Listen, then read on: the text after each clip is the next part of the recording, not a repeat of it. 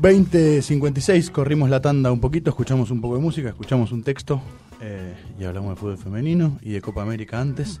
Y ya tenemos el estudio completo de visitas que van a hablar y que no van a hablar, o por lo menos no por ahora, no lo sabemos muy bien.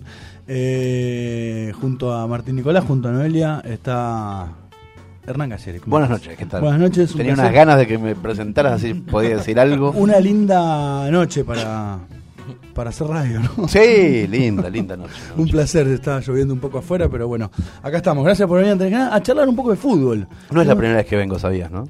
¿Que venís a esta radio o a este programa? A este programa, no, a esta radio sí es la primera vez, me parece. Sí, creo. Pero a, a este programa no es la primera Sí, vez. es la primera, era otro. Sí, ah, era otro. Era otro programa que compartimos. Pero, Igual creo pero que es lo viniste- mismo, video más, show match, es lo mismo. Pero no, porque en este Pero planteamos seguro- hablar un poco más solamente de fútbol. Vino sin consentimiento, seguro. Sin Y consentimiento. algún cuento hemos. Sí, hemos no, leído, em- bueno, sí. en realidad de esa forma alguna vez, eh, por ahí sí estuviste presente en el programa, Claro. porque hemos leído algunos textos tuyos y de recién de hecho sonó un texto de alguna revista Orsay, Ajá. que no era tuyo, era de San Mayoni, pero siempre en ese ámbito y en ese espectro En la parte futbolera. En la parte Ok, futbolera, que es la que nos focalizamos casi por completo en este programa. Así que probablemente ahondemos un poco por ahí. Bueno, Eh, no, no creo que me saquen muchas cosas de, de ese tema. La mesa está poblada Pero, de hinchas de Racing. Mucho, Yo ¿eh? no sabía si empezar por ahí, no empezar por ahí y demás. Pero bueno, no vamos a empezar por ahí. Selección Argentina, Copa América. empe- Justo hablábamos de Copa América, entonces pensábamos empe- pensaba empezar un poco por ahí. ¿Genera expectativa un torneo como la Copa América, que no es el Mundial, que los incentivos de televisión son menores, que, Sí, que me- se perdieron varias finales y un montón de cosas así? Supongo que genera más expectativa que Juegos Olímpicos, por ejemplo, que es la cosa que menos expectativa genera en el universo. Después viene Copa América y después viene Mundial. O sea, tenemos esa tendencia a darle una importancia enorme a la Copa del Mundo y a la Copa América menos, un poco menos, pero creo que en un punto menos porque hace mucho que no ganamos. Si estuviéramos en 1995 hubiera generado una expectativa tremenda, después de haber ganado dos seguidas. Ahora ya van nueve que no. Y entonces no. ¿Y por qué no? Porque me parece que ya si, si llegamos a la décima sin salir campeones, ya se configura una maldición. O sea, ya hay una maldición. O sea, ok, vamos por ahí el entonces. 7 de julio, a las 6 de la tarde, en el Maracaná, Argentina no sale campeón. Y son 10 consecutivas. Bianuales. Y se han hecho en el medio otras. Y claro, se hicieron sí. cosas en el medio. O sea, 10. Un país como Argentina, que junto con Brasil y con Uruguay deberían ser los que estén todo el tiempo siendo abanderado o escolta de esto.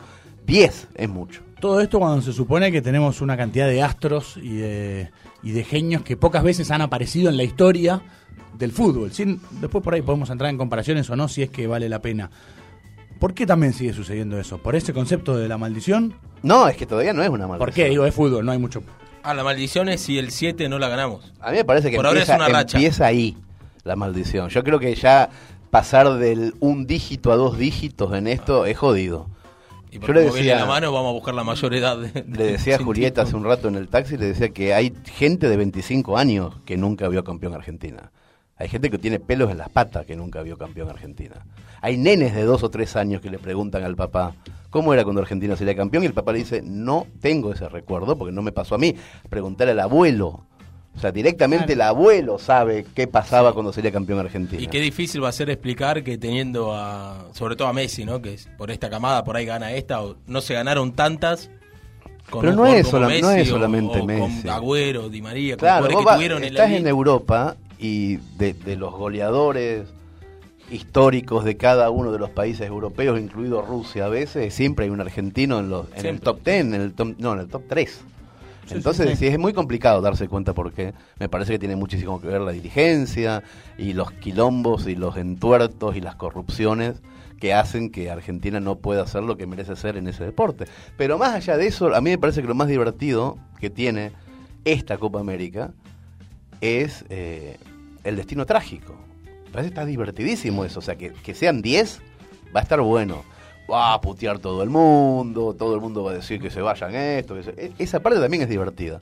Después, futbolísticamente hablando, por lo que se vio el otro día contra equipitos chiquititos que costó hasta el minuto 36 hacerles un gol, va a pasar lo de siempre, es un equipo de mierda. Estamos bastante de acuerdo en eso. Hablabas un poco de Europa, están cercanos a, a- a irse para allá.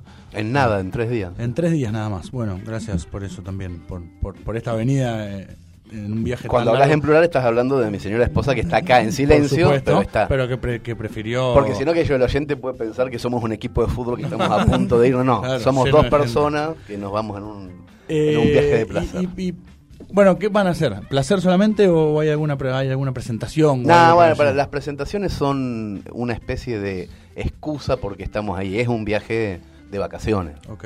Nos vamos de vacaciones. de- de- de- de esos años de, vivir en España, Barcelona puntualmente, ¿no? Sí. Eh, y consumir fútbol, me imagino, en esos tiempos, a, a venir acá. ¿Se extraña consumir el fútbol de allí, en- así en sus canchas, por su televisión, sus programas de televisión y todo españoles, si es que lo consumías o no?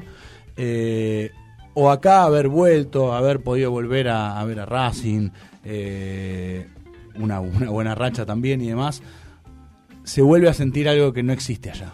Fui un espectador muy fervoroso de- del fútbol español. Es como que me, me agarré fuerte de eso porque no había otra cosa que me divirtiera mucho en España. Entonces fui fanático, pero fanático. Iba a la- al, Camp Nou cada 15 días y estaba muy atento a todo lo que pasaba y a los, y a, y a- los fichajes y era muy fan de Puyol, muy fan de Puyol. Obviamente también de Messi, de Xavi, de Iniesta, pero ir a la cancha y ver a Puyol cuando no tenía la pelota, para mí era magia. Ver cómo él era el verdadero técnico, el verdadero director técnico, que miraba todo el tiempo a Guardiola y después bajaba línea desde atrás. A mí me parece que fue una época alucinante. Y en esa época tan alucinante del fútbol mundial, además, eh, el fútbol argentino era una garcha, pero tremenda. Fue posiblemente lo peor del fútbol argentino. Además había que hacer todas unas triquiñuelas en roja directa para poder verlo. Tenías que estar hasta las 2, 3 de la mañana esperando y cuando empezaba el partido un negro se subía a la tribuna y lo, y lo suspendían media hora y tenías que quedarte hasta las 4 de la mañana para que siguiera un Newell Vélez, cualquier garcha. Y esa comparación era muy odiosa. Era como si fueran dos deportes distintos. Claro, hay algo desde, desde lo social que uno siente cuando, cuando consume esos partidos, cuando va a la cancha en Europa en- o en otros deportes en Estados Unidos, no sé, el básquet y sí, qué sí, sé sí. yo, que, que a uno lo aleja un poco de lo nuestro, que a su vez es lo que más nos gusta, lo nuestro, en cuanto a esa cuestión identitaria, eh, a esa cosa del canto y a todo eso. Sí, Porque uno es lo disfruta de algún modo también. Hay una, una, una sensación de mucha ambigüedad. Por lo menos a mí me pasaba cuando vivía ahí. Yo llegué a España burlándome del espectador español de fútbol. Exacto. De que, ay, mira, se queda sentado, ay, mira, no grita, ay, mira los cantitos, qué pelotudos que son. Y conforme iba transcurriendo el tiempo y veía cómo un padre podía ir con su hija tranquilamente a cualquier cancha a ver cualquier clásico, medio como que la risa se te iba haciendo cada vez más chiquita. Y ibas diciendo, qué boludo que somos. Ellos se tienen que reír de, de Qué boludos que somos, o sea, no, no, no, que no, no pueden ir los visitantes.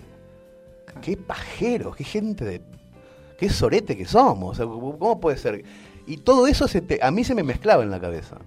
Yo en, en un punto, eh, de hecho tengo textos que estoy burlándome de los gallegos un 12 de mayo de, de un año y en octubre del mismo año ya estoy, me noto cambiando de opinión en, en la propia, en la y, propia ese, literatura. y ese choque al regreso ya establecido en, en Buenos Aires, ¿fue natural el- ese proceso? Porque, porque ha- has ido a la cancha, me imagino, eh, y de, de muchas formas, o, o con el mismo consumo en los partidos por televisión.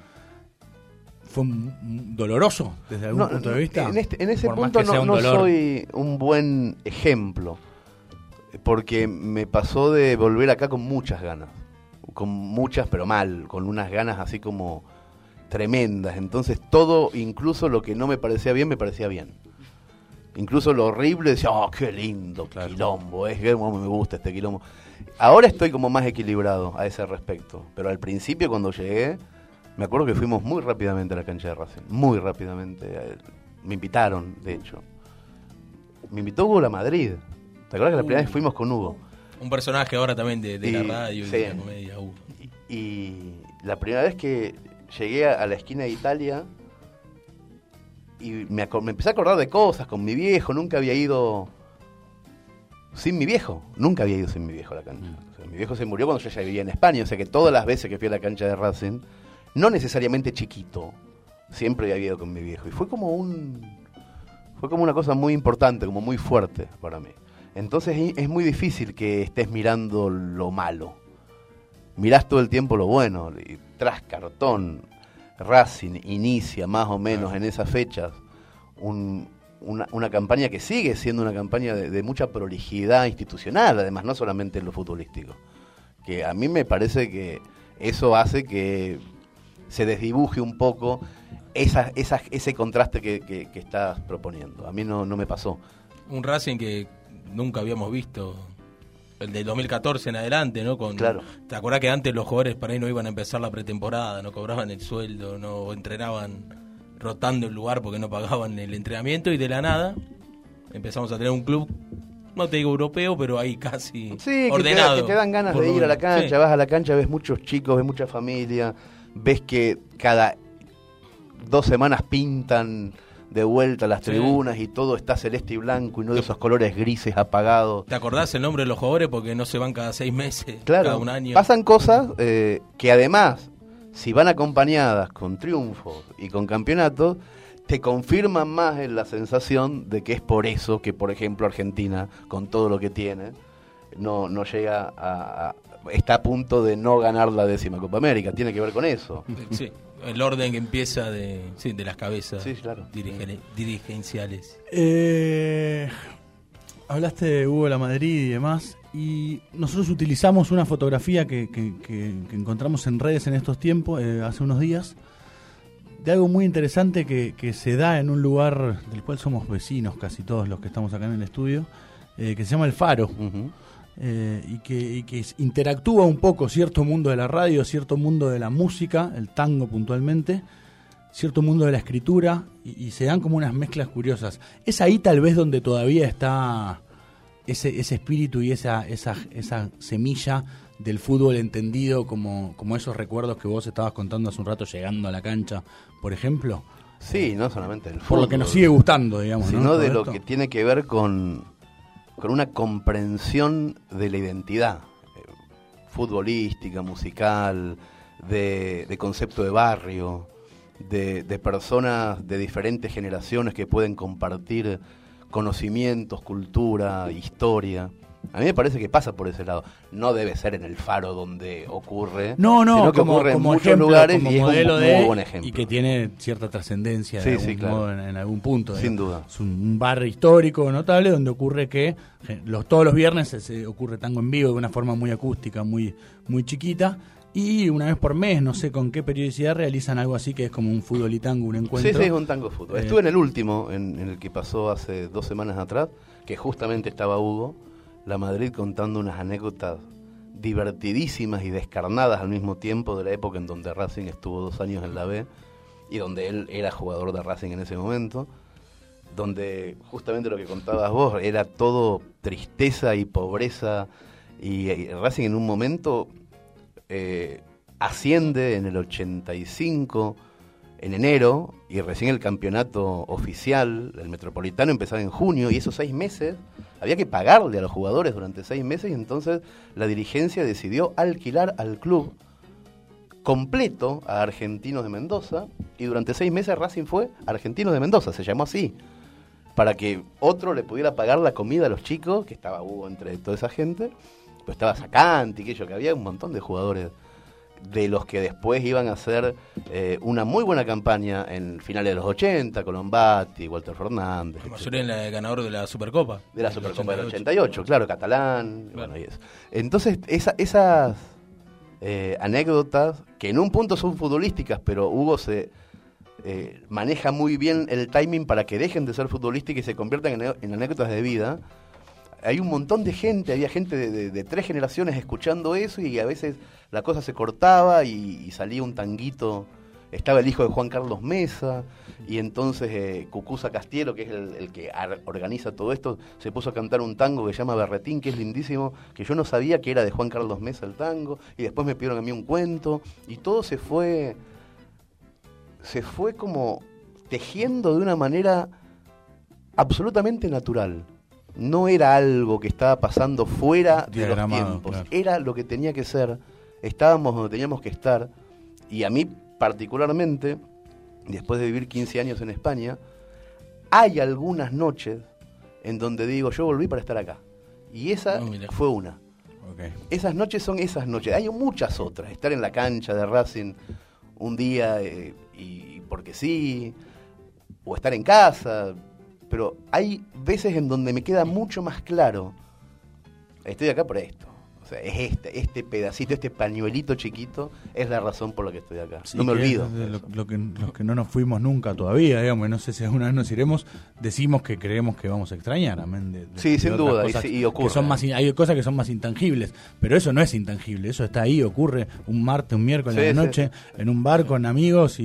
Y la con- piedra que rompe cualquier balanza. Sí, sí, sí.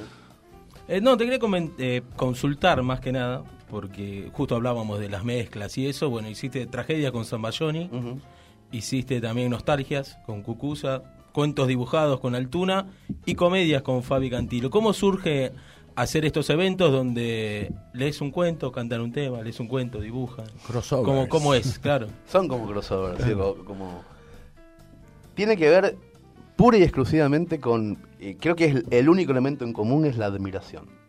Pero el único, ¿eh? Eh, con, o sea, no, no hay mucho más que explicar. Es tener ganas de decir, uy, ¿qué? me gustaría ser espectador en fila cero de esta gente. Y entonces la única manera que tengo es convencerlo que para estar en el mismo lugar de la fila cero es hacer algo yo también y entonces poder disfrutar de mis momentos de silencio cuando el otro está haciendo lo que, lo que sabe hacer. De, todas estas personas que nombraste, la más desconocida para mí era Cucusa. Cucusa yo no lo conocía, pero para nada. Que yo, Fabi Cantilo, Zambayoni, yo fui comprador de discos de los dos, entonces con Altuna ni que decirlo.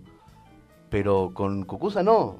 Era un tipo que vino un día a ver un espectáculo mío y se puso en la cola cuando compró el libro para que se lo firme y me regaló un CD. Y yo ese CD, así como estaba encintadito, lo dejé en el escritorio de casa, porque no tengo para ponerlo en ningún lado. Yo creo que soy el único dinosaurio de la Sí, que tenés, todavía que tenés que- todavía, porque yo no tengo para escuchar CD. Y a los dos o tres días vino Chiri, mi mejor amigo, y me dijo, ¿vos sos fanático de Cucusa como yo? Y yo no sabía quién era Cucusa.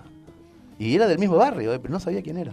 Y me llevó al faro, Chiri me llevó al faro a, a verlo y cuando lo vi cantar, que entró, ¿te acordás, Juri, que entró desde la esquina de, de Constituyentes cantando a capela? Estaba, el bar estaba atestado de gente, porque no sé cómo hacen para meter 150 Es personas en inexplicable. Yo dos la vez metros la pasada cuadrados. llegué tarde, sin reserva, porque estabas por su- cerca y dije voy a pasar, y no, podía no podía ni entrar No, no a, se puede. a- a- a pedir un, un trago en la barra, así, así que me tuve que ir casi No se puede. Y en, en ese en ese, en, en ese enjambre de gente entra el tipo por, por desde el semáforo, entra adentro del bar cantando a capela desde afuera.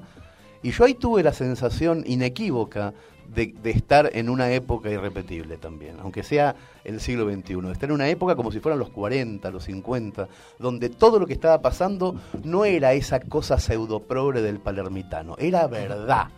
Era verdad, era Villurquiza, era cualquier lado, estaban comiendo pizza así. ¡ah! Y el chabón entró cantando y la gente disfrutaba no de la bizarreada, No disfrutaba esnovismo de- genuinamente de eso que estaba pasando. Y yo dije, en ese momento, yo quiero que este tipo esté cantando y yo contando cuentos al mismo tiempo y se lo dije a la salida. Vamos a hacer una cosa juntos, no sabíamos, no, no nos conocíamos y estamos haciendo... Ahora en julio vamos a hacer cuatro o cinco provincias. Y... En Buenos Aires, que, ¿dónde lo hacen? En Buenos Aires esta vez lo vamos a hacer en La Tangente, que es el bar de Kevin. Eh, y después ¿Nunca vamos a- estuviste ahí o sí? Sí, sí, sí, ¿Sí? voy todos los meses. Ah. Todos los meses hago cuentos solito. Ok. Y después vamos a hacer Santa Fe y Córdoba y Rosario y no me acuerdo qué otras cosas más. El Y tango eso. se va del barrio y va, Sí, y sí, va, y salimos, va a las lo- lo provincias. saco, lo saco, claro, lo lo saco a sacás a pasear. Cucusa del barrio. Hoy lanzamos en, en preguntas eh, en Instagram y preguntaban si se viene un gran Rex, por ejemplo. No, No, no, no, a, mí me, tengo que trasladar la pregunta. de- a mí me cuesta mucho el, el tema de lo mainstream eh, por las propias consecuencias negativas que pueden tener en mi cabeza. Eh, he hecho cosas bastante multitudinarias, pero que yo elijo el auditorio de Belgrano, Sí. que está fuera de los circuitos, tiene 1500 eh, butacas, pero ti- está fuera del, del circuito en donde hay ciertas cosas que no, que no te permiten hacer esos lugares, como por ejemplo eh, cobrar voz. O sea, están, eh, tienen exclusividad con tiqueteras, tienen exclusividad con unas cartelerías en la calle corriente que sí o sí tiene que estar tu cara en el obelisco. Y a mí me parece que esa, es- esa noción del artista te lleva, aunque no quieras, por un río que capaz que es demasiado correntoso para nadar a tu ritmo. A Entonces no yo prefiero no, no hacerlo. Sí me gusta que a veces haya una multitud, haya mucha gente, pero prefiero, todavía hay teatros que te permiten que cobres vos, que te comuniques vos como quieras. con- Te arruina también el juego que tenés vos también de, de las apuestas con los. Claro, con los bueno, un montón de cosas, claro. un montón de cuestiones. Cuando la tiquetera cobra, no tenés el mail de la persona que te va a ver, por ejemplo. O sea que no le podés preguntar al otro día qué te pareció, o no podés invitarlos de vuelta el mes siguiente. ¿Y no hay algo en todo eso que en algún momento, con exposición, con televisión, con ciertas elecciones que uno va tomando, puede volverse medio inmanejable y, uno tiene que empezar a negociar ciertas cosas o no te ha hecho falta todavía? Y hay, hay un, un pequeño esfuerzo que hacer siempre.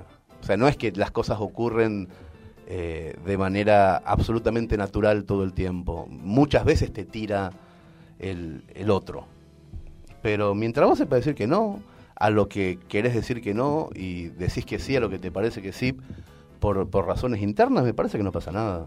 A mí me parece que hay una, una codicia de exposición en, en muchísima gente que termina yendo que yo, a lo de Mirta Legrand solamente porque vas a vender 50 entradas de 50 viejas de derecha que no querés que vayan a tu casa.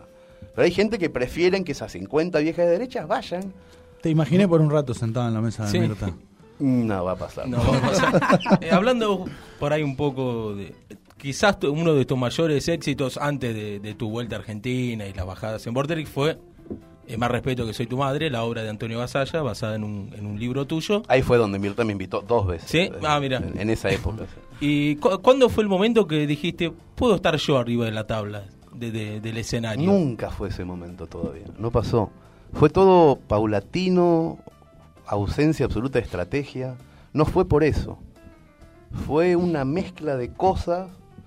Empecé a hacer esos micros que hacía desde España para Mario Pergolini que empezaron a generar en mi cabeza un aprendizaje del matiz de la voz. Escucho cosas que yo leía en una universidad, en una feria del libro en 2011, 2012, antes de eso, y no tenía matiz en la voz.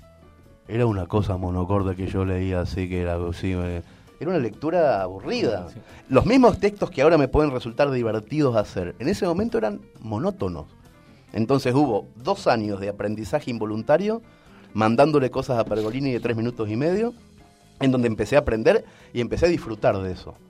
Al mismo tiempo empezó a ocurrir que iba a una universidad o a una feria del libro y ya no les, les decía, no, charla, no, no pre- prefiero leer cuentos. Y entonces empecé a mirar para arriba, a ver un auditorio. Todo fue un aprendizaje como muy paulatino, pero nunca pensé que iba, a llegar un momento en donde me- yo me pudiera levantar, saber lo que tenía que decir, mover los ojos y- y el cuerpo mirando para adelante y saber en un punto incluso hasta de qué manera hacer reír o emocionar con la utilización de otra cosa que no fuera el lenguaje discursivo. Eso nunca lo tuve, claro, eso pasó semana tras semana, eso pasa cuando estás cómodo. Cuando me empecé a sentir cómodo en esa situación y empecé a dejar de tener nervios sobre todo, yo me, subo a un escenario como si estuviera en casa, no tengo nada que, incluso sabiendo que va a salir mal o, que puede salir mal, sé que si sale mal no importa, entonces no tengo nervios y- y genera eso, genera como una cuestión de, soy total soy escritor, nadie está Claro. esperando otra cosa. Hablando de eso, eh, feliz día, hoy es el día del Ah, escritor. muchísimas gracias. Eh, y pensaba que el otro día vi en Twitter que subiste eh, un video con niños que fuiste a visitar una escuela. Sí, sí. Eh, bueno, ¿cómo, ¿cómo te pega eso también, no? Porque una cosa también es estar en un escenario con el público, el que paga tu entrada, qué sé yo, y otra con, no sé, niños. Me llama mucho la atención eso, es rarísimo. Lo hice como, como un como un favor a una prima maestra, o sea, no es que, que voy a la escuela. No, no, nada, bueno, pero, pero, debe ser distinto al público, lógicamente. Completamente claro. otra cosa, justamente porque tengo un, un desconocimiento completo. Cuando llegué a ese colegio, noté que en toda la escuela primaria, desde primer grado hasta séptimo, durante los últimos cuatro o cinco meses habían estado trabajando textos míos, diferentes textos según la edad, y todos me conocían. Me conocían y me decían, ¿y es verdad que tenés una hija que se llama Pipa? Me decían. Y así todos conocían cosas y estaban como muy emocionados Claro. de merendar y de que les contara cosas. Y se generó algo en donde en un punto me sentí pipo pescador, no sé, un- estaba a punto de empezar a hacer cosas de payaso, era, era- era Claro. divertido. Y además es muy divertido estar con chicos, en general. Y la pasé muy bien y hasta me planteé en un punto, digo, capaz que Armar algo. Claro, armar Pero algo. hay algo ya. no, en- no, voy a hacer una cosa ahora en, en Ah. vacaciones de invierno con, con Gustavo Sala. Lo mismo que hice con Altuna, pero para chicos. Con Ah. dibujos. Solamente para chicos. Y con, con cosas que ya tenés escritas. Sí, sí, con, con- con los, con los mismos cuentos que les leí a estos pibes. Porque yo digo, ¿qué carajo les leo a estos pibes? yo ahora? me quedé pensando en Porque eso, son digo, de 7 años a intentando 11, recordar 12. alguno. Claro. Y, y decidí no leerles cuentos para chicos, sino cuentos de cuando yo era chico. Ah, O sea, les leí cuentos de cuando yo tenía esa edad. Y empezaban todos así. Mira, yo un día tenía 8 años y, y están así, están súper atentos porque creo que les pasa lo mismo que le pasaba a Nina, a mi hija, cuando yo los cuando ella tenía 5 o 6 años. eh, yo le decía, ¿querías que te lea el cuento de Caperucita o que te lea este otro? No, de cuando vos eras chico. Y tenía como esa, ella esa necesidad de que yo le contara cosas que me pasaban a mí a esa edad. Y de más grande le pregunté, ¿por qué cuando eras más chiquita querías que te leyera eso? Y me dijo que ella quería saber si yo hubiera sido su amigo Mirá. a esa edad. Ay, qué interesante. Oh. Muy bueno. Quería saber cómo era yo a- Claro. a, los Sí, sí, ocho sí. años cuando ella tenía ocho. A ver si encajaban. A ver si, a ver si estaba todo bien, si hubiéramos sido amigos. Claro. Posiblemente no. Yo era muy hijo de puta a esa edad, pero, pero está bien. Entonces me parece que a los chicos no hay que contarle cuentos para chicos, sino cosas que cuando vos eras chico podías entender. Claro. también. Igual, eso es algo que pasa mucho co- con, tu, con tus cuentos, con tu obra, de unificar edades. Sí, se da. Sí, sí. mi, mi viejo que, que está escuchando, de paso le mandamos saludos a Rubén. Saludos. saludos. Eh, le encanta tus cuentos, se, se pone a escuchar en Spotify, en todo lado que están. Y por ahí yo le muestro a cualquier otro escritor que me guste y va a decir, no, este es un boludo. Y, y le gustan a todos y vas a ver las obras y hay gente de todas las edades, familias. Sí, ¿Por qué sí. se da eso? Yo creo que en un punto tiene mucha importancia la oralidad. Creo que es fundamental eso. Se está dando un montón. Yo lo noto cada vez más, eso además. En las funciones y sobre todo en la firma, después de las funciones, cuando viene la familia completita. Primero que es alucinante que venga una familia completa y que los cuatro estén con ganas de estar en ese Claro. lugar. O sea, que son edades completamente distintas. Y mucho pendejito de 13, 14, 12. en- y el padre orgullosísimo. Claro, el padre no, no, no pero está con cara orgulloso de... que ese chico quiera una firma de un escritor. Claro. Pero en realidad hay como una especie de ilusión óptica y, no, y es como que uno deja de ser un escritor. Un escritor da la sensación de que tiene que ser una persona que escribe para ser leída en voz baja, De, una forma absolutamente individual, Claro. Solitario. solitaria. Y a mí me parece que lo que termina generando la literatura oral es que la gente salga de la individualidad del celular. Que está el padre con su celular mirándolo de él, el chico con el, su celular mirándolo de él. Y en un punto hay en esta literatura que es simple, que no es muy rebuscada, sino que tiene como una idea muy clara de la sencillez y de la cotidianidad. Y hay puntos en común con gente de diferentes edades que se pueden juntar tres minutos y medio, que tampoco mucho. Sí, sí. Tres minutos y medio, cuatro, en una historia única, cagándose de risa o emocionándose por lo mismo, lo que te agradecen eso. El agradecimiento que hay por esa posibilidad de estar mirando lo mismo durante cuatro minutos, que no ocurre tanto. Pero está bueno eso.